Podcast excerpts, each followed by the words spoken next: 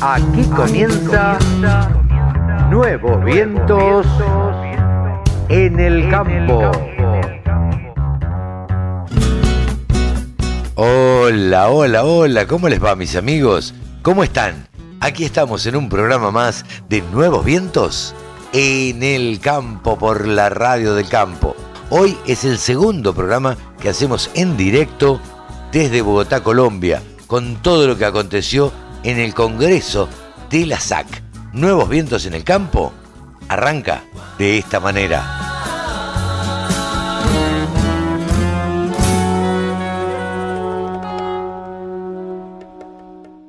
La radio del campo. La mejor información del agro con la mejor música las 24 horas. Doctor César Pardo, eh, presidente de Conalgodón, ¿qué balance puede hacer de este cuadragésimo eh, Congreso de la SAC? a nosotros nos parece que es muy importante el Congreso porque es la oportunidad de que se reúnan todos los actores del sector agropecuario empezando por el gobierno y los diferentes gremios y empresas agropecuarias para poder, eh, en primer lugar, escuchar cuáles son las perspectivas, cuáles son las políticas y, en segundo lugar, poder establecer cuáles son las proyecciones que cada uno de los gremios puede tener en relación con esas políticas que están. ¿Cuál es la situación de los productores de algodón en Colombia en este momento? Pues yo creo que es regular regular porque hemos tenido problemas, eh, no hemos logrado el incremento de área que nos habíamos propuesto. Tenemos un programa para el 2025 de 37 mil hectáreas y 45 mil toneladas de algodón, pero por diferentes circunstancias que estamos tratando de resolver, pues eh, no hemos llegado y no vamos a llegar a esa meta. O sea que el balance no es muy bueno, es un balance regular. ¿Y cuál qué es lo que proyectan para 2024 y 2025? Pues no, eh, yo creo que vamos a esperar que en el 2024 superemos las 25 mil hectáreas y que podamos tener una producción de cerca de 30 mil toneladas. Desde luego que esto está afectado básicamente también por el consumo de algodón por parte de las textileras nacionales. Eh, una de las de los noticias negativas que tenemos es que el consumo ha disminuido, ha disminuido el consumo porque se han importado hilos y telas y entonces de esa manera se disminuye el consumo, el consumo de fibra de algodón. Doctor, ¿todo lo que se produce en Colombia de algodón se consume internamente? Sí, claro, desde luego. Nosotros estábamos aportando más o menos el 50% del algodón que se necesitaba. Eh, pero como ahora bajó el consumo, pues prácticamente la, mayor parte del algodón, casi el 100% que se consume, lo aporta la producción nacional. ¿Cuál es la relación que tienen eh, con algodón con el gobierno? No, tenemos una relación buena, nos reunimos periódicamente, tenemos una cadena en donde participa el Ministerio de Algodón y manejamos dos fondos para fiscales, entre otras cosas estamos en la discusión de este tema, eh, el Fondo de Fomento Algodonero y el Fondo de Estabilización de Precios de León que preside el Ministerio de Agricultura y no tenemos ningún problema con ellos. Estamos tratando de definir un plan conjunto, un programa conjunto que nos permita incrementar el área para los próximos años. Por último, eh, ¿cuál, ¿cómo los afecta a los productores de algodón todas las situaciones de inseguridad que se están dando en el país? Nos afecta igual que a todos los cultivadores. Naturalmente, cuando hay temas de inseguridad, pues eh, hay disminución de las inversiones, hay retiro de algunos agricultores de algunas zonas y eso naturalmente disminuye la producción y disminuye el área de siembra. Muchísimas gracias. Bueno, que esté muy bien. Hasta luego. Solo pensamos en agro. Desde la música hasta la información. Bajate la aplicación para escucharnos en tu celu. El presidente de Fede Cacao se llama Eduard Vaquero. ¿Cómo le va, don Eduard? Gracias por atendernos. Muy bien, eh, pues muy bien. Aquí alrededor del cacao siempre las cosas serán mucho mejor. Eh, Eduard, cuéntenos un poquito cuál es la situación en este momento de la producción de cacao en Colombia. Bueno, nosotros venimos eh, pasando y creemos que tal vez terminando un periodo bastante duro, porque tuvimos 35 meses de un invierno muy fuerte. Eh, al haber muchas lluvias hay mucha humedad y al haber mucha humedad hay muchos hongos, que son los principales problemas que tenemos en el cacao. Entonces no hay duda de que ese fenómeno de la niña nos, nos una factura. Eh, sin embargo, gracias a unas labores que habíamos hecho previas, con labores de renovación de plantaciones de cacao, eh, creemos que logramos sobrellevar ese difícil momento y eh, nosotros veníamos creciendo una tasa de entre el 6 y el 10% anual, que nos la detuvo justamente los periodos de lluvias. Pero lo que vemos este año y seguramente mucho más al año entrante, va a haber una recuperación muy fuerte del tema de cacao en Colombia. Eduard, eh, la producción de cacao de Colombia, ¿se consume toda en el país o se exporta y en todo caso, qué porcentaje? Bueno, para contestar eso con un buen contexto me devuelvo 16 años. Hace 16 años nosotros producíamos 30 mil toneladas, importábamos 12 mil toneladas ah. solo para el autoconsumo y exportábamos por ahí unas 1.300. El año pasado produjimos 62 mil toneladas, quiere decir que duplicamos la producción. Las eh, importaciones de 12 mil toneladas eh, que teníamos hace 16 años no llegaron a las 290 toneladas. Reemplazamos prácticamente, y es un tema muy marginal y es un tema más de algunas empresas que tienen las filiales en otros países, no es que se requiera en el país, eh, pero las exportaciones nuestras sí crecieron. Nuestras exportaciones eh, el año pasado entre cacao en grano y productos semielaborados y finalizado, producto finalizado, eh, son cercanas a las 24 mil toneladas, lo que en este momento le representó al país más de 131 millones de, de dólares en exportaciones. Entonces, y para terminar, entonces nosotros en el país aproximadamente nos consumimos entre 43 mil y 45 mil toneladas y el resto los portamos generando un valor agregado. Eh, ¿Qué cantidad de familias o de productores existen alrededor del cacao? Eh, alrededor del cacao, el estimado que tenemos es que estamos alrededor de 60 mil familias que cultivan cacao en 29 departamentos y en más de 600 municipios de Colombia. Bien, eso representa una porción importante eh, de trabajo y de, bueno, y, de mano de obra para, este, para los colombianos. Sí, claro, nosotros eh, los cálculos que tenemos es que aproximadamente de manera directa e indirecta son cerca de unos 180 mil empleos que genera la industria cacaotera en Colombia. Eh, ¿Qué proyecciones tienen para los próximos años de aquí en adelante? Nosotros tenemos diferentes planes dentro del Consejo Nacional Cacaotero, que es el órgano asesor de política del gobierno. Eh, nos hemos fijado una meta a mediano plazo de que en el año 2030 debemos estar exportando aproximadamente, produciendo más bien, unas 126 mil toneladas, de las cuales lo que se espera es exportar aproximadamente un 50% de esa cantidad. Eh, también queremos subir el, autoconsumo del país, pero sobre todo, eh, digamos, colonizar un poco más el mundo, pero con productos terminados no ah. tanto con cacao en grano. Bien, ¿y cómo se hace para eh, aumentar el consumo dentro del país? Eh, nosotros hemos, tenemos diferentes estrategias eh, y voy a mencionar solamente una. Nosotros desarrollamos entre el 24 y el 26 de noviembre de este año nuestra versión del Choco Show, nuestra sexta versión, y ahí lo que llevamos es a los diferentes cacaocultores de todo el país y los transformadores, pequeños, medianos y grandes, eh, y donde ellos se exponen, exhiben y venden sus productos. Eh, Colombia ha tenido un cambio sustancial en el tema de su consumo. Eh, seguramente Colombia, si hubiera un campeonato mundial de consumo de chocolate caliente, nos lo llevaríamos los colombianos. En el mundo se consume un poco diferente, sí, con queso y con pan y con todo lo que más le, le colocamos.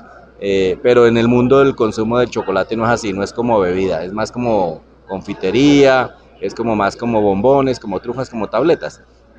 Y a diferencia de nosotros que va a ese consumo de la bebida, eh, durante mucho tiempo fue muy hecho asociado a, los temas de bebidas, eh, asociado con temas dulces, pero eh, poco a poco esa tendencia ha venido cambiando.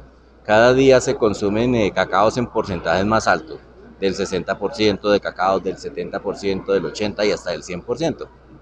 Es una es una, eh, también una manera en que la gente consume más, porque anteriormente el consumo del cacao era muy bajo, otros productos, la leche y otros derivados, llevaban un porcentaje más alto. En esto lo está llevando más el cacao, y ese es un consumo que está abriéndose las puertas en Colombia, en el mundo ya lo hacen, es un poco más saludable y entonces de esa manera lo estamos haciendo y como lo decía, de la mano de Choco Show, donde la gente va, conoce diferentes subproductos y los consumen, entonces son maneras de incentivar el consumo. Entiendo, Edward, que eh, el cacao está generando mano de obra solamente por el hecho de no exportarse el cacao en sí mismo, sino el producto terminado, los productos terminados. Sí, claro, nosotros eh, y Choco es un poco esa muestra donde le mostramos a, Colombia y al mundo eh, todas las delicias que hacen con nuestros chocolates. Realmente nuestros productores nos, eh, eh, asombran cada vez más cuando uno empieza a ver las transformaciones. la utilización del cacao convertido en chocolate con frutos de origen amazónico, con diferentes, las frutas colombianas, empieza a encontrar bombones, trufas con lulo, con maracuyá, con naranja, con piña. Por allá en Santander empieza a encontrar uno cacao eh, o hormigas culonas cubiertas con chocolate. Entonces hay, hay, una cantidad y una variedad extremadamente grande de, digamos, de, generar un valor agregado aprovechando lo que tenemos. Entonces, eh, pues eso nos ayuda bastante en el tema de la generación del valor agregado y es un poco lo que le estamos eh, mostrando a los bogotanos en Choco Show, pero también al mundo. Eduard, muchísimas gracias y desde ya a disposición desde la Radio del Campo Colombia. Claro que sí, los esperamos del 24 al 26 de noviembre en Choco Show. Eh, yo siempre hago una cuña. Cuando usted, todo lo que ustedes se imaginen en, el cacao del chocolate lo van a encontrar en Choco Show. Y lo que no se imaginen también lo van a encontrar y todavía los esperamos a todos. Eduard Vaquero, presidente de Fede Cacao, aquí en los micrófonos de la Radio del Campo Colombia. La Radio del Campo. Única emisora con programación 100% agropecuaria. Emerson Aguirre es el presidente de Augura, quien representa a todos los bananeros de Colombia. ¿Cómo le va, Emerson? Gracias por atender a la Radio del Campo. No, a ustedes muchas gracias por el espacio que hoy le brindan la oportunidad de acercarnos más a la ruralidad. Eh, Emerson, eh, lo escuchamos recién en un panel eh, bastante eh, y contestatario y hablando de todas las dificultades que se presentan a, los bananeros eh, en, en, la producción en Colombia. ¿Cuáles son las principales dificultades que tiene un productor de banana hoy en Colombia? La verdad, desafortunadamente son varias, pero vamos a comenzar desde el consumidor final. Hoy el mercado está haciendo una serie de requerimientos a través del tema del Pacto Verde, el tema de debida diligencia, donde viene de manera conjunta un tema de sellos, de certificaciones, donde el banano colombiano hoy cuenta con más de ocho certificaciones. ¿Qué implica eso? Primero, obviamente, un compromiso que se tiene, pero cuando ya tenemos ocho certificaciones, son ocho procesos de auditoría, ¿sí? que tiene que pagar el pequeño, el mediano y el grande. Sí, y con este nuevo tema del Pacto Verde, adicionalmente viene con un tema de restricción del uso de moléculas. Nosotros estamos de acuerdo de hacer esa transición, ¿sí? pero nosotros también estamos diciéndole al mercado internacional, nosotros sembramos el banano en el trópico, el banano aquí no se da en invernaderos, por tanto necesitamos moléculas que nos permitan controlar cierto nivel de enfermedades, y esas enfermedades, esas moléculas que nos están limitando su uso, necesitamos moléculas sustitutas que sean eficaces y eficientes para el control de enfermedades tales como la cigatoca negra, el moco y otras que se presentan en el cultivo banano. Y uno nuevo que ha llegado también desde la Unión Europea, que ahora viene, que se llama sostenibilidad laboral. ¿Qué es eso? ¿Sí? es el cálculo de un tema de salario digno que lo calculan en la Unión Europea y le dicen a Colombia el salario digno para ustedes debe ser de tal monto. Nosotros como agroindustria bananera tenemos un camino muy recorrido en esa materia, atendiendo que somos 100% formales y somos 92% sindicalizados. O sea, tenemos un proceso de diálogo social, una negociación colectiva con los trabajadores donde establecemos el salario digno. El salario básico de un trabajador bananero es cercano a 2 millones 100 mil pesos. ¿sí? el más alto del sector agrícola en el país. Y eso nos permite también, con el nuevo requerimiento comercial, competir de mejor manera en Europa. Pero toda esta sumatoria de requisitos siempre es importante que el mercado lo reconozca, pero no solo lo reconozca con una palmada, con un abrazo, con una estrecha de mano, sino que lo reconozca vía precio. ¿Sí? Porque el pacto verde no se puede construir con los números rojos de los productores en Colombia. Eh, Emerson, usted fue muy gráfico y mostró en algún momento eh, un cartón con una banana llena de sellos. ¿A estos sellos se refería usted? Total. Es más, enseguida ya mostramos nuevamente ese cartel, porque al, al banano realmente no le cabe un sello más. Nosotros, aparte de que estamos vendiendo un banano certificado, ya estamos casi vendiendo el banano plastificado de tantos sellitos que tiene, ¿sí? por todos los requerimientos que hay a nivel internacional. Esto tiene que llegarse a una mesa de diálogo entre empresas certificadoras y entre los mismos sellos. ¿Por qué? Porque ha hecho un análisis muy importante Ecuador, donde hizo el listado de todos los sellos de certificación que existen en el país, qué son los temas que evalúa una empresa certificadora y ha dado como resultado que el 65% de temas que revisa son comunes en todos los sellos. Entonces, ¿por qué entre ellos no comienzan a compartirse esa información y de esa manera bajar el costo de las auditorías? Los sellos no estarían mal siempre y cuando esto se fue, viera reflejado en el precio final, ¿no? Totalmente de acuerdo. ¿Sí? El esfuerzo siempre de toda inversión que hace un productor a nivel colombiano debe verse reflejado en los precios que pagan los consumidores. Emerson, ¿cuánto exporta eh, Colombia de su producción de banana? Nosotros actualmente el 100% de la producción podemos estar alrededor del 95% a nivel de exportaciones. El resto del 5% se queda para el consumo nacional. Un tema recurrente en el día de ayer por lo menos en, los paneles, fue el tema de la seguridad.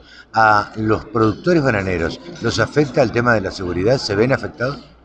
Mire, desde hace dos años veíamos el tema de seguridad muy enfocado a temas de robo de fruta, temas de robo de fertilizantes, pero ha dado un paso adelante el tema de la inseguridad en las regiones y sobre todo en el sector bananero.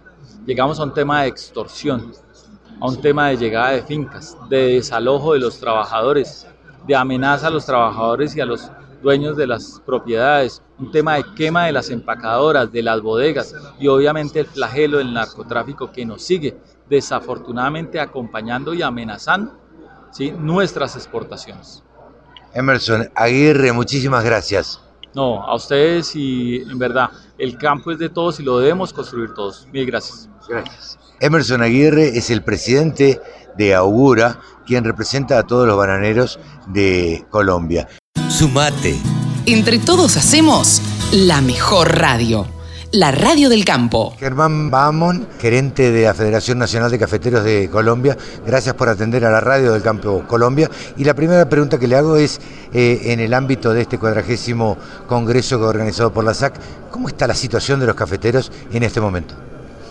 Pues yo debo darle un parte de tranquilidad del gremio cafetero. Ayer tuvimos en Ibagué el precongreso cafetero donde participaron 15 comités departamentales que representan a 23 eh, departamentos productores y hubo un ambiente cordial, un ambiente de unión, un ambiente en el cual se celebraron los resultados, se encontraron las oportunidades por las cuales vamos a trabajar y además se eligió democráticamente, democráticamente una mesa directiva para el 92 Congreso Cafetero. Bien, ¿y cuáles son las principales preocupaciones eh, de cara al final del 2023 y al 2024 que tienen los productores?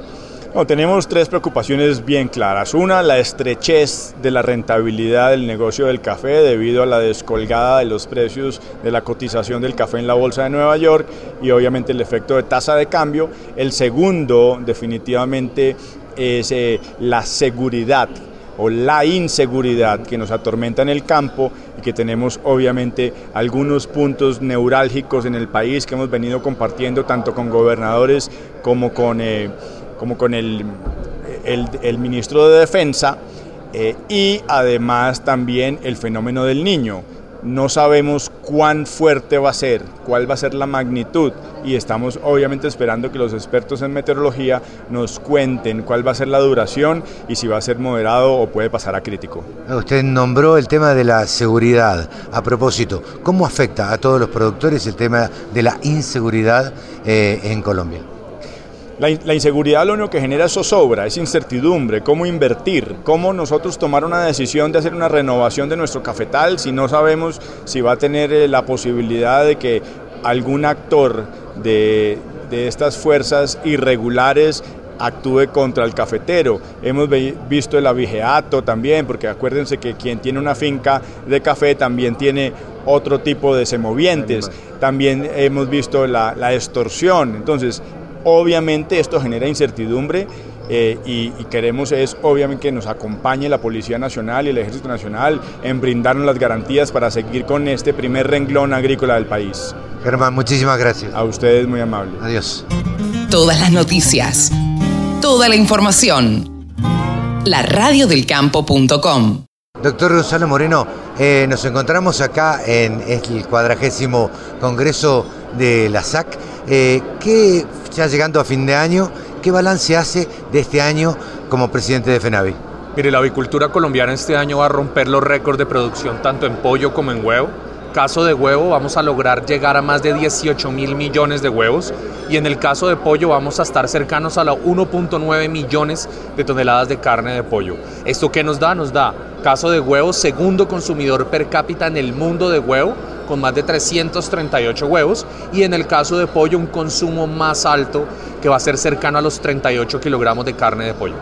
Doctor Gonzalo, la inflación es una realidad. El pollo sigue siendo una de las proteínas más consumidas en Colombia. ¿Cómo le ha impactado el tema de los insumos a la producción?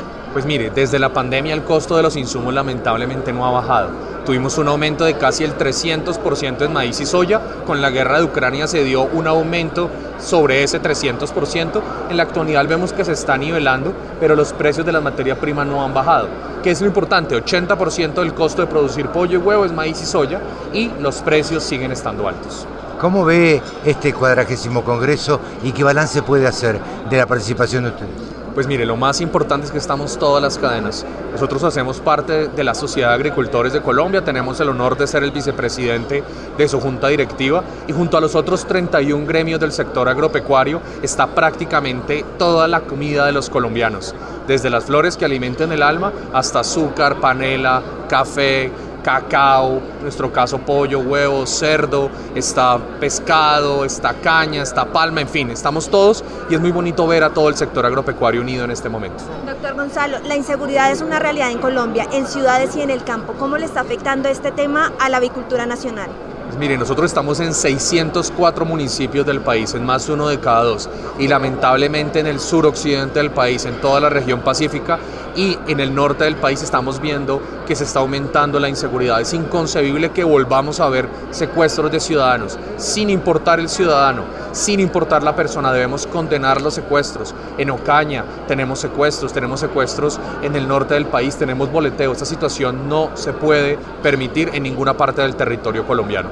La colega tocó el tema de la inseguridad. Eh, doctor Gonzalo, ¿usted cree que esto se va a poder lograr en este proceso de paz que se ha reiniciado entre ambas partes, en la parte armada y el gobierno? Todo proceso de paz debe partir de que no se puede secuestrar y no se puede continuar delinquiendo. Por ende, apoyamos cualquier iniciativa de paz, pero no podemos permitir que se reitere el secuestro y que sea usado como una financiación de los grupos ilegales. Doctor Gonzalo, varios sectores productivos han manifestado preocupación de cara al proyecto de ley del Ministerio de Agricultura sobre la actualización catastral. ¿Qué postura tiene la avicultura nacional sobre esta iniciativa? Pues mire, ese proyecto de ley toca verlo en ambos sentidos. Lo que pone es un techo al aumento que se venía realizando en algunos municipios. Tenemos municipios donde se ha aumentado 3.000, 5.000%. No obstante, hay otros municipios donde sí este proyecto de ley puede afectar porque se aumenta el avalúo.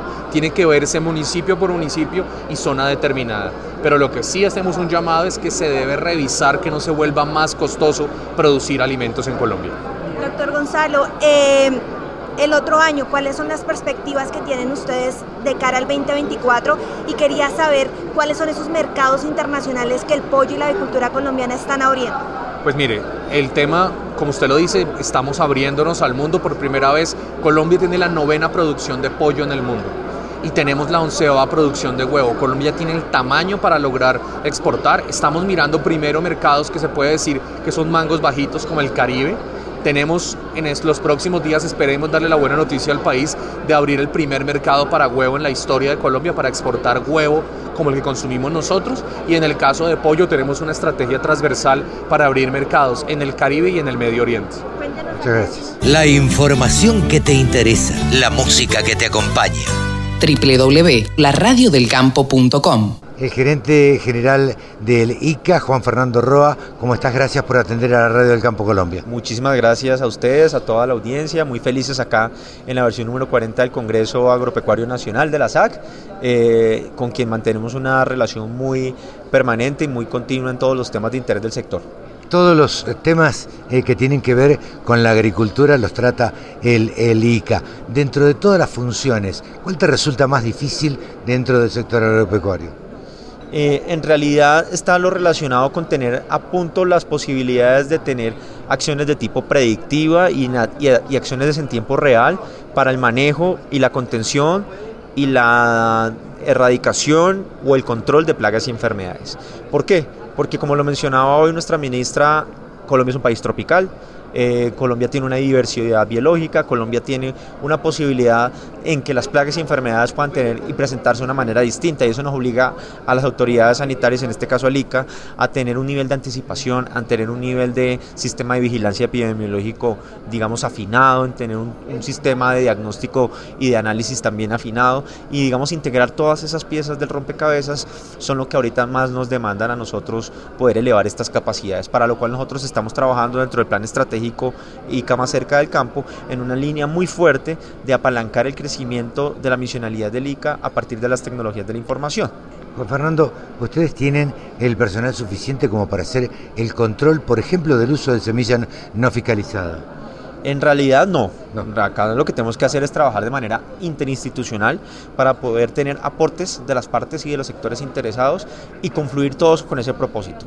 Está y, ya está demostrado que cuando actúa el ICA solo, sin que la policía esté o sin que tenga el acompañamiento del sector privado para poder apalancar ciertos operativos desde el punto de vista presupuestal, todo es bien sabía que las entidades públicas tenemos unos recursos y unos presupuestos muy ajustados. Eh, cuando esto no confluye, los resultados o son menores de lo que se puede esperar o son, digamos, dispersos. Cuando actuamos en el marco de un memorando de entendimiento o actuamos en el marco de unos operativos conjuntos, de una acción interinstitucional como lo que ahorita estamos haciendo a través de unos procedimientos conjuntos, esto, esto nos permite mejores resultados porque todos llegamos coordinadamente, cada uno con los aportes con el personal que cada uno tiene a cargo y multiplicamos esfuerzos. ¿Cuentan con el apoyo del sector privado? Contamos con el apoyo del sector privado en temas como por ejemplo el contrabando, la ilegalidad, en la lucha directa contra ellos, en los cuales como yo estaba mencionando hace unos minutos, estamos trabajando en buscar los mecanismos de articulación que nos permitan eso, cada uno con unos aportes, cada uno con unos esfuerzos, podamos tener una acción conjunta en tiempo real, articulada, coordinada y de esta manera lograr los mejores resultados posibles. Juan Fernando, ya estamos llegando casi a fin de año. ¿Estás conforme con la gestión eh, que has hecho dentro del ICA?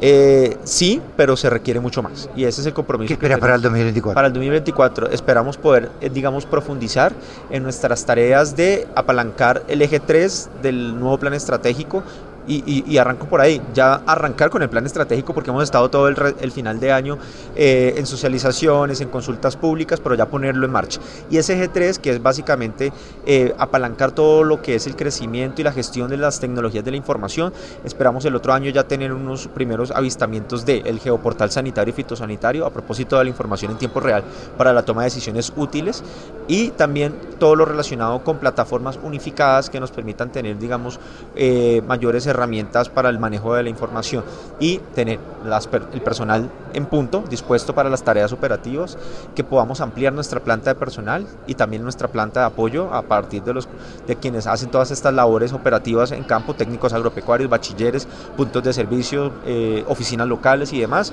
Y yo creo que con esa combinación de esas dos cosas vamos a poder tener ese instituto un poco más cerca del campo, pero también tener un ICA un poco más a la vanguardia de otros servicios sanitarios del mundo. No venimos haciendo el trabajo mal, por el contrario, pero necesitamos, eh, digamos, dar un salto importante en estas dos variantes. Tienen que hacer un trabajo de campo, me imagino, grandísimo, porque la geografía de Colombia es muy grande con los productores agropecuarios. Así es, nuestro trabajo es 100% con el campo.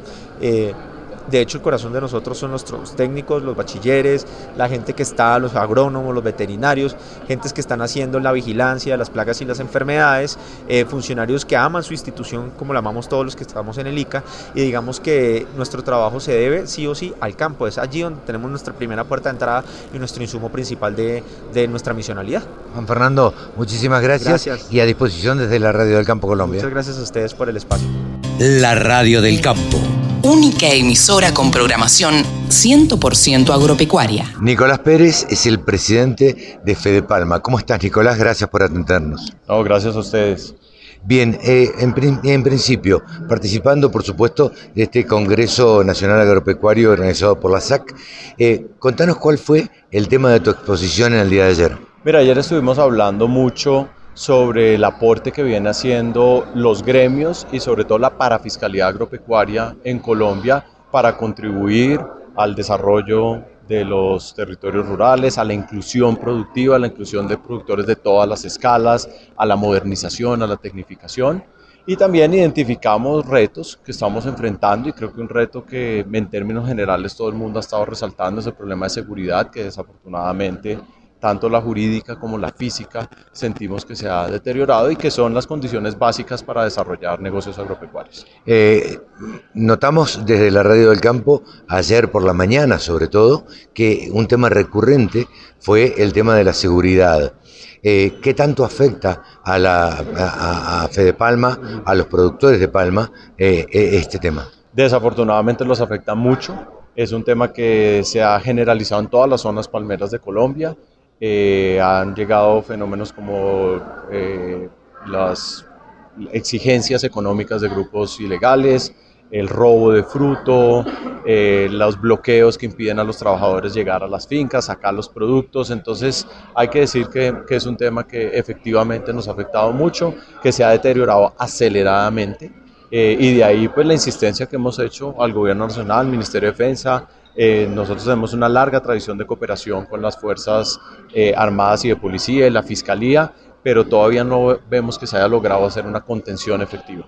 Y mención especial mm, requieren los temas de las invasiones de tierras. Desafortunadamente hemos sido objetos de invasiones de tierras. Ese es un tema supremamente delicado eh, y creo que ese es otro, otro factor adicional que ha surgido en los últimos meses. ¿Qué opinión te merece, Nicolás, la, la reforma agraria que quiere implementar Petro o que se quiere implementar desde el Ministerio de Agricultura? Pues ayer mencionaba que nosotros creemos que la reforma rural, si se considera integralmente, es una buena noticia para el campo colombiano, especialmente para los productores que hoy en día están en el campo y que lo que quieren es ver el, la presencia del Estado en los temas que complementan su labor como agricultores o productores pecuarios, las vías, la educación, la salud, la conectividad, el servicio de energía, la seguridad. Entonces, lo que hacemos es un llamado para que la reforma eh, rural no se concentre exclusivamente en el tema de otorgar tierras, sino de generar las condiciones para que los productores agropecuarios puedan maximizar su potencial productivo. Te saco un poquito del tema político eh, y te llevo más al tema productivo. ¿Cuál es la producción o la cantidad de producción de palma eh, y los subproductos eh, en Colombia? Pues mira, este año esperamos cerrar con una producción récord. Yo creo que vamos a estar por el orden de 1.900.000 toneladas de aceite crudo de palma. Eh, es la producción más alta que se ha registrado en Colombia. El aceite de palma en Colombia se usa para múltiples mercados, el principal consumo humano, alimenticio y no alimenticio, y en el caso nuestro otro segmento muy importante es la producción de biocombustibles. Actualmente en Colombia hay una mezcla obligatoria del 10% de biodiesel con, con diésel fósil. El resto lo exportamos. Eh, tenemos buenas perspectivas para el otro año, tenemos una ligera reserva con el tema del fenómeno del niño. Eh, estamos muy atentos a cómo se desarrolla el fenómeno, pero esperamos que no tenga un efecto fuerte sobre la producción de cultivos. ¿Cuáles son los principales países a los que exporta Colombia aceite de palma? La mitad de nuestras exportaciones se va a la Unión Europea y recientemente Brasil y México se han vuelto dos mercados muy importantes para nuestras exportaciones, responden por más o menos el 40% de las exportaciones y luego tenemos algunos países de Centroamérica y el Caribe que también son importantes. Muchas gracias, Nicolás. Muchas gracias a ustedes. Muy amable. Un buen día. 24 horas con contenidos del agro. Llegó la radio del campo. El señor Rafael Hernández Lozano es el presidente de Federros y con gusto atiende la radio del Campo Colombia. ¿Cómo le va, Rafael? Pues bien, porque estoy bien de salud, pero preocupado por muchas cosas. En principio le voy a preguntar, a ver, ¿cuál es su opinión acerca de este cuadragésimo congreso eh, que organiza la SAC? Bueno, pues es un congreso muy importante, porque aquí es donde llegamos todos los gremios de la producción agrícola de Colombia y aquí es donde podemos, es el campo para expresar nuestros sentimientos, nuestras necesidades, todo lo que afecta al campo en lo bueno y en lo malo. Entonces es un campo que yo creo que vale la pena y lo que vale la, valga la pena y que el gobierno nos escuche. Bien, eh, usted como presidente de Fede Arroz, eh, ¿cómo ve la situación de los arroceros en este momento, que es el gremio al cual usted representa? Bueno, pues está siendo afectado de una forma muy importante por la inseguridad, por el secuestro, por la extorsión, por las amenazas, por todo. Y esto hay que, y le pido al gobierno que por favor le pongan cuidado a este tema, que respondan las autoridades militares, y civiles también que le pongan el ojo a esta situación que estamos viviendo en el campo porque esto puede llevar a un final no tan feliz. Usted habló del Estado y del pedido que le hacen al Estado. Ahora, yo mi pregunta va por otro lado y es, el Estado habla mucho sobre la distribución de tierras. ¿Cuál es su opinión al respecto? Bueno, pues las tierras Está bien, yo estoy de acuerdo con la reforma agraria. Lo que hay que tener cuidado es cómo se va a hacer para no pecar de lo que se pecó en los años 60. A mí me tocó vivir esa reforma agraria en esa época. Y a ver, se habla mucho de que hay que eh, eh, parcelar las tierras eh, productivas, pero una cosa es una tierra productiva que tenga acceso por vías de comunicación, por servicios y por todo, a una que esté aislada. Hay mucha tierra que puede ser productiva en el país, potencialmente productiva, pero se necesita infraestructura, se necesita inversión pública, vías terciarias, necesita riego, necesita muchas de las necesidades que puede tener un productor para ser eficiente y competitivo usted nombró un tema como el riego, un tema de fundamental importancia, sobre todo para, para lo que usted representa, para los arroceros. Eh, ¿Cree que el gobierno debiera dar más incentivos para, para este tema? Mire, el mejor incentivo que puede darle el, el gobierno a los productores es la infraestructura. Si hay infraestructura adecuada, hay competitividad, hay productividad. Si no, nosotros no podemos depender de las ayudas y de los subsidios eternamente. Nosotros en la Federación de Arroceros tenemos como norma de que no se debe repartir más pescado, sino se debe enseñar a pescar. ¿Y usted cree que el gobierno está enseñando a pescar? Bueno, pues los gremios estamos para eso y podemos trabajar de la mano con el Estado para que esto se dé. Muchísimas gracias, doctor. Con mucho gusto. Rafael Hernández, el presidente de los arroceros, aquí en los micrófonos de la Radio del Campo. 24 horas con contenidos del agro. Llegó la radio del campo. Sidney Carolina Bernal es la viceministra de Transformación Digital del Ministerio de eh, Tecnología, del MINTIC. Eh, ¿Cómo estás, Carolina? Gracias por atender a la radio del campo. No, pues muy feliz de estar aquí en la radio del campo y pues que nos escuchen de todas las regiones y pues no solo en Colombia, sino en otros países. Exactamente. Eh, em, Carolina, ¿cómo te, te, gusta que te digan? ¿Carolina o Sidney? Me gusta Sidney. Bien, Sidney. Contanos un poquito cómo está Colombia a nivel tecnología y específicamente en el agro. Bueno, nosotros efectivamente identificando todo el contexto, las necesidades particulares, hemos identificado que el sector de agrotech ha crecido bastante. ¿Por qué? Porque definitivamente en clave de los contextos y las necesidades y problemáticas se identificó que era necesario tomar decisiones para mejorar, para disminuir los riesgos y todos los retos que se estaban dando.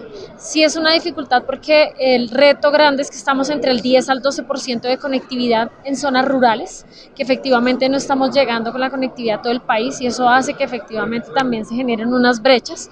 Y algo importante de resaltar es que hemos estado identificando que la participación eh, clave para todo este proceso de Agrotech es la formación en habilidades digitales. Okay. Porque incluso se da, digamos, parte del proceso es que más o menos a 2025 se tiene una predicción de un crecimiento en área TI, más o menos entre 300 a 500 nuevos empleos que se están generando que efectivamente impacten la tecnología no solo para pensarme en la ciudad, sino zonas rurales y por supuesto el campo, que es uno de los focos más importantes. Así que eso es como parte de la clave, el contexto y los datos que empezamos a identificar nos permiten empezar a decir, bueno, cómo articulamos y desarrollamos una propuesta. Y mucho más teniendo en cuenta que se viene y está en ciernes una eh, un, un, recambio generacional, donde ese recambio generacional obviamente implica mayor uso de tecnología. Claro, incluso hablaba un poco nuestro viceministro Gabriel Jurado de conectividad, pues que definitivamente con esos cambios muchas veces se da parte de que ya no tenemos personas en el campo que estén desarrollando, creando recursos. Incluso se, se hace una proyección que, el, digamos, el, el, crecimiento a nivel urbano va a aumentar a un 75%. Ajá. Eh, digamos, eso es como el dato particularmente en Colombia. Y efectivamente lo que queremos hacer es que también se mantenga y se fortalezca el impacto en zonas rurales y que efectivamente esté en clave de la formación de habilidades digitales en nuestros niños, niñas y jóvenes. Nosotros tenemos una apuesta muy importante de formación en habilidades digitales desde los niños para que podamos empezar a pensar cómo podemos desarrollar estrategias de tecnología que respondan a las problemáticas de los sectores, pero pues por supuesto uno de los focos es el campo.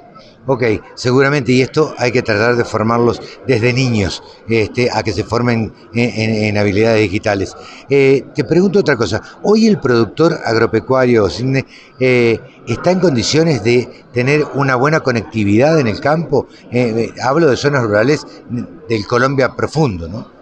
Bueno, pues en este momento tenemos entre el 10 al 12% de conectividad. La meta es llegar al 85% del país y en clave de llegar a sus municipios y territorios también estamos articulando en el sector educación a las 100% de las sedes de instituciones educativas e incluso en el sector salud, porque efectivamente parte de la clave que hablábamos es, bueno, estoy en, el, en mi territorio, pero necesito educación y salud para potenciar y participar en los sectores.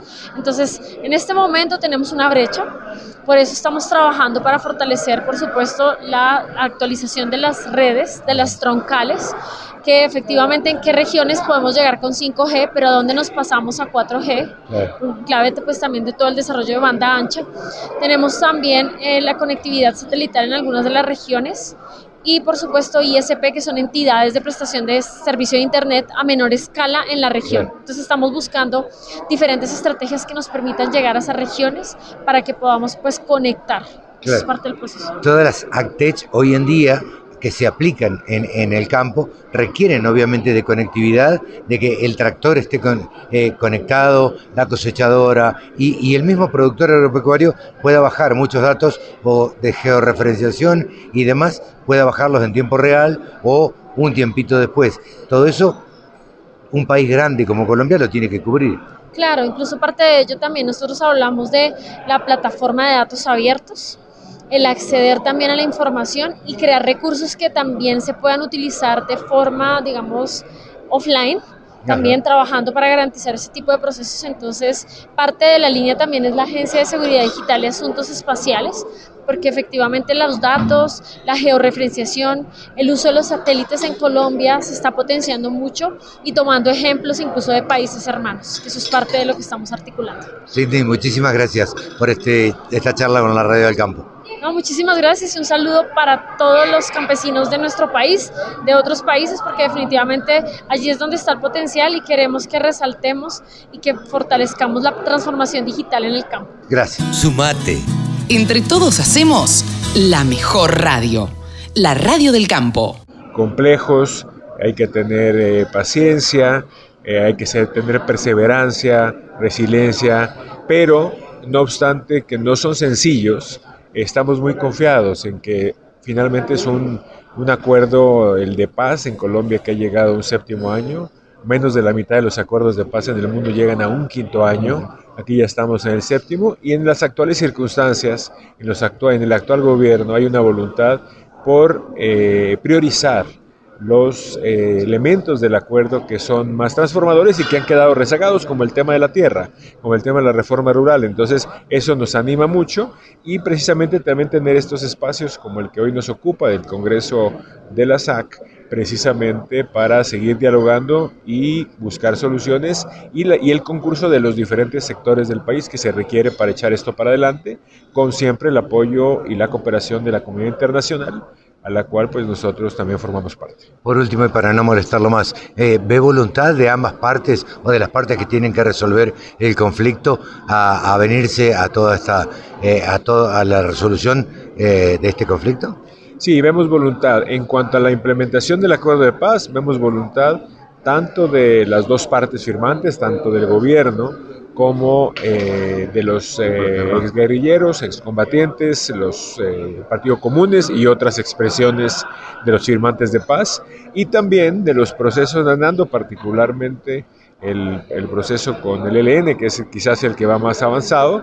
También vemos voluntad de las dos delegaciones de paz, así que tenemos esperanzas, pero creo que bien fundadas, expectativas, pero repito, no necesariamente son sencillos pero tenemos confianza en que esta es la primera piedra eh, donde fundacional para un proceso de paz exitoso es que haya voluntad y sí la hay. Carlos, muchísimas gracias. Muchas gracias a usted. Muy amable. Exposiciones, muestras, rurales, novedades. Toda la información en laradiodelcampo.com. Mis amigos, y así llegamos al final de este programa especial que hicimos en el cuadragésimo Congreso Nacional Agropecuario organizado por la Sociedad de Agricultores Colombianos. Chau, hasta la semana que viene, que lo pasen bien.